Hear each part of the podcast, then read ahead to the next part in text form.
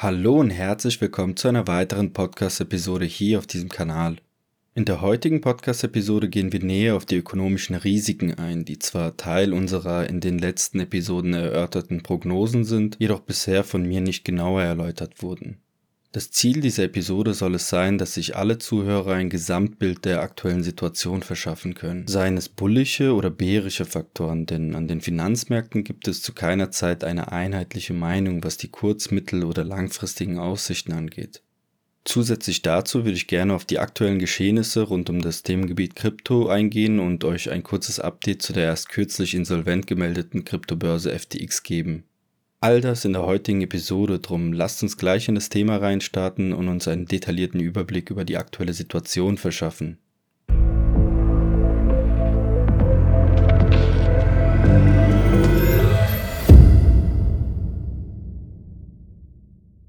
Bevor wir mit dem Thema anfangen, verweise ich an dieser Stelle auf die vergangenen Episoden unseres Podcasts. Dadurch, dass mit jeder Episode die Komplexität gestiegen ist, wird das Verständnis über den Inhalt der künftigen Podcast-Folgen schwieriger, wenn nicht regelmäßig in unsere Episoden reingehört wird.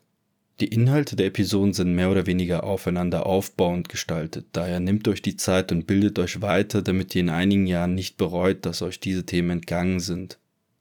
Lasst uns nun mal einen Blick auf die US-amerikanische Wirtschaft werfen.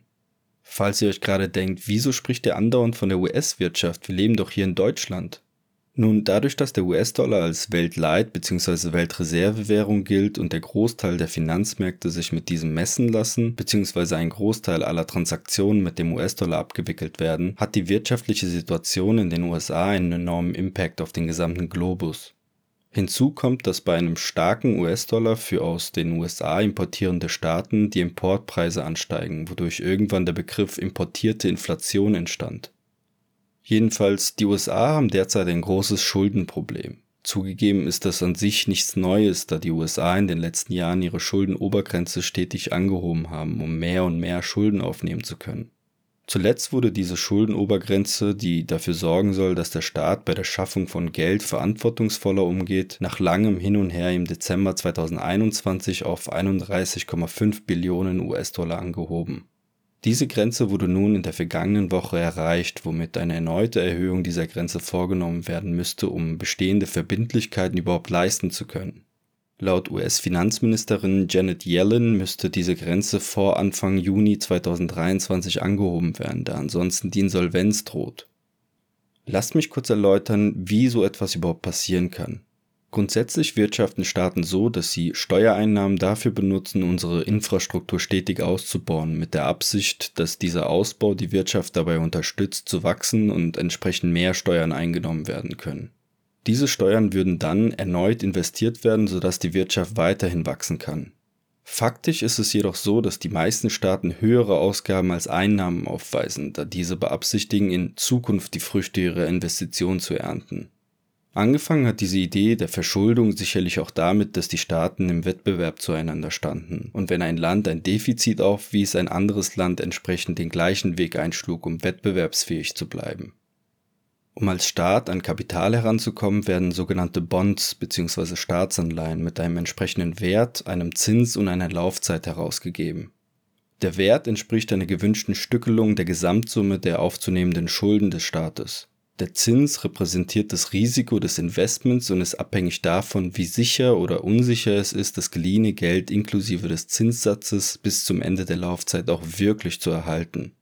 Dieser Zins wird auch auf Basis des von sogenannten Ratingagenturen wie beispielsweise Standard Poor's festgelegten Credit Ratings festgelegt, wodurch der Zins eines wirtschaftlich stabilen Staates geringer ausfällt als der Zins eines Landes, welches schon mal insolvent war oder kurz davor steht. Das Problem des Prinzips ist, dass in dem Moment, wo die Staaten sich dazu entscheiden, keine weiteren Schulden aufzunehmen, die Wirtschaftsleistung stagnieren oder sogar verringert werden könnte. Dies würde dann dazu führen, dass die Staaten zusätzlich zu der fehlenden Geldspritze weniger Steuern von den Unternehmen erhalten, wodurch ein Staat ohne Schuldenaufnahme in die Insolvenz gezogen werden könnte, zumal die alten Schulden inklusive Zinsen weiterhin zurückgezahlt werden müssen. Lasst uns nun mit dieser Erkenntnis analysieren, was passieren würde, wenn der neue Kongress samt Republikanern und dem Sprecher Kevin McCarthy in Vorbereitung auf die US-Präsidentschaftswahlen 2024 dafür sorgen würden, dass die Gesetzesänderung zur Anhebung der Schuldenobergrenze blockiert wird, um damit beispielsweise den Demokraten zu schaden. Also quasi die Schuldenobergrenze bestehen bleibt und der Staat nur noch durch Umschichtung von Geldern oder Steuererhöhung seine Gläubiger zufriedenstellen kann. Grob überschlagen würde ein solches Ereignis eine enorm negative Botschaft an den gesamten Globus hinaustragen, zumal die den bisherigen Schulden der USA zugehörigen Schuldscheine in Form von Staatsanleihen bzw. Bonds auf der ganzen Welt gehandelt werden und bisher als sicherer Hafen für Investments galten. Mit diesen Schuldscheinen war quasi garantiert, dass der Staat seine Schulden begleichen wird und dem Gläubiger noch dazu den definierten Zinssatz über die vereinbarte Laufzeit obendrauf anrechnet. Funktionieren tut das Prinzip, wie in den vergangenen Episoden bereits erläutert, dadurch, dass neue Schulden geschaffen werden, um die Verbindlichkeiten der vergangenen Schulden zu tilgen. Sollte die in Anführungsstrichen garantierte Rückzahlung bald nicht mehr bestehen, da der Staat keine weiteren Schulden mehr aufnehmen kann, dadurch die Wirtschaftsleistung schrumpft, die dem Staat zufließenden Steuern sinken und der Staat schließlich aufgrund fehlender Einnahmequellen quasi insolvent wird, könnte dies verheerende Folgen für die globale Wirtschaft hervorrufen Hinzu kommt, dass eventuell ein Verkaufsdruck der Anleihen seitens seiner Gläubiger folgen könnte, wodurch die Zinssätze der Staatsanleihen und die künftigen Schulden der USA ansteigen dürften. Denn auch hier gilt das Prinzip von Angebot und Nachfrage, zumal die Bonds wie Wertpapiere auch gehandelt werden Zusammengefasst würde die Blockierung des Gesetzes seitens der Republikaner dafür sorgen, dass die Demokraten rund um US-Präsident Joe Biden in Anführungsstrichen versagen würden und die USA könnte zudem erstmals in ihrer Geschichte in die Insolvenz geraten. Durch die sicherlich resultierende sinkende Wirtschaftsleistung würde außerdem eine Rezession in den USA noch wahrscheinlicher werden Aufgrund der aktuellen Spannungen zwischen USA und China wäre es sogar möglich, dass die Chinesen als weltweit zweitgrößter Gläubiger der USA ihre Bonds im Wert von knapp einer Billion US-Dollar abstoßen könnten, um dadurch die den Bonds zugrunde liegenden Zinsen steigen zu lassen und enormen Schaden anzurichten Außerdem steckt der weltweit größte Gläubiger der USA, nämlich Japan, aktuell selbst in der Klemme und könnte in absehbarer Zeit die gehaltenen US-Bonds gegen US-Dollar und die US-Dollar schließlich in die eigene Währung umtauschen, um so den Yen zu stabilisieren oder diesen dafür zu nutzen, die Zinsen der eigenen Bonds durch eine künstlich erzeugte Nachfrage zu senken Fakt ist, dass wir erst frühestens im April 2023 Näheres erfahren werden, zumal die Abstimmungen im Kongress sicherlich in mehreren Sitzungen stattfinden werden und die Frage der Solvenz in den USA eventuell sogar erst kurz vor knapp entschieden werden wird. Ich bin mir ziemlich sicher, dass die Demokraten einen Notfallplan ausarbeiten werden, um ihren Erfolg nicht von der Entscheidung des Kongresses abhängig machen zu müssen, zumal zu viel auf dem Spiel steht. Realisiert werden könnte eine Rettung beispielsweise verfassungsrechtlich auch über die Schaffung einer in Anführungsstrichen Premiummünze mit einem selbstdefinierten Wert, als Beispiel eine Billion US-Dollar, die dann so gehandhabt werden würde wie ein festverzinsliches Wertpapier. Für Vermögenswerte und insbesondere deflationäre Assets wie Kryptowährungen wäre eine Insolvenz der USA eventuell sogar eher ein Kaufsignal, da damit sicherlich auch ein Vertrauensverlust in den US-Dollar einhergehen würde und zumindest einige Kryptowährungen attraktiver werden würden. Sicherlich besteht auch die Möglichkeit, dass Kryptowährungen bis dahin weiterhin als Risk-on-Assets gesehen werden und aufgrund der gedeckelten Liquidität des US-Dollars eine sinkende Nachfrage und ein erhöhtes Angebot für sinkende Preise sorgt. Eine Rettung der Solvenz durch Erhöhung der Schuldenobergrenze jedoch hätte aus meiner Sicht eine klare Richtung für Kryptowährungen, nämlich Richtung Norden, da durch Neuaufnahme von Schulden der US-Dollar gegenüber allen anderen Assets stetig abwerten würde. Lasst uns nun, angefangen mit der technischen Chartanalyse, einen Blick auf die aktuellen Geschehnisse im Kryptospace werfen.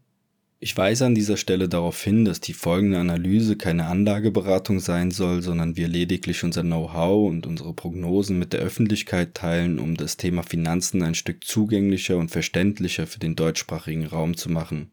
Seit der letzten Podcast-Episode hat sich preislich relativ wenig verändert, bis auf die Tatsache, dass sowohl Bitcoin als auch Ethereum sich derzeit charttechnisch in einer Seitwärtsbewegung befinden. Da bei der letzten Seitwärtsbewegung beim Bitcoin in den letzten zwei Wochen die knapp 21.500 US-Dollar-Marke, die seit dem 5. November 2022 als Widerstand galt, den Kurs fast exakt an dieser Marke abprallen ließ, gehen wir auch jetzt nach dem Anlaufen des 2,618 respektive 2,786 Fibonacci Retracements am 26. Januar davon aus, dass die Aufwärtsbewegung zumindest kurzfristig zu Ende sein sollte. In der letzten Podcast-Episode erwähnte ich, dass einige Indikatoren wie der RSI darauf hindeuten, dass der Kurs bereits zu weit hochgelaufen ist, um sich weiterhin dem Abwärtsdruck zu stellen und wir aus diesem Grund eine baldige Korrektur erwarten. Diese kommende Korrektur würde sich eventuell auch makroökonomisch erklären lassen, zumal gefühlt alle Finanzmärkte überkauft zu sein scheinen, was unter anderem auch an der Euphorie der Investoren liegt, welche eine Leitzinserhöhung um nur 25 Basispunkte in den USA für realistisch halten.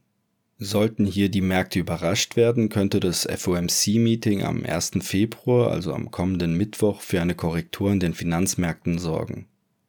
Mathematisch bewertet würde die kommende Korrektur beim Bitcoin zu einem Zielkurs von etwa 19.650 bis 18.650 US-Dollar oder theoretisch sogar runter bis an die 17.270 US-Dollar führen, ehe es dann erneut nach oben geht.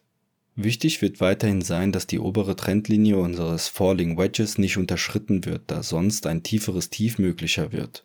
Den eben genannten Bereich, also hauptsächlich zwischen 19.650 und 18.650 US-Dollar, sehe ich aktuell als super Einstiegschance für diejenigen von euch, die den Einstieg beim Bottom verpasst haben und an der Seitenlinie stehen. Bei Ethereum ist die Situation aus meiner Sicht etwas anders zu interpretieren. Wie in einen der vergangenen Episoden erläutert, weisen die beiden Assets unterschiedliche Chartbilder auf, weswegen ich von weiterhin abweichenden Bewegungsmustern ausgehe. Der Hauptunterschied zwischen den beiden Kursverläufen ist die Tatsache, dass das Bottom bei Ethereum viel früher erreicht wurde und dieser sich somit knapp fünf Monate früher als der Bitcoin im Aufwärtstrend befindet. Dementsprechend sehe ich es als äußerst wahrscheinlich an, dass das Korrekturziel bei Ethereum, welcher auf dem One-Day-Timeframe ebenso überkauft zu sein scheint, nicht so tief abwärts liegen sollte wie beim Bitcoin. Für Ethereum befindet sich unser Kursziel oberhalb des enorm wichtigen Widerstandes bei 1350 US-Dollar, bevor es dann wieder aufwärts weitergehen sollte.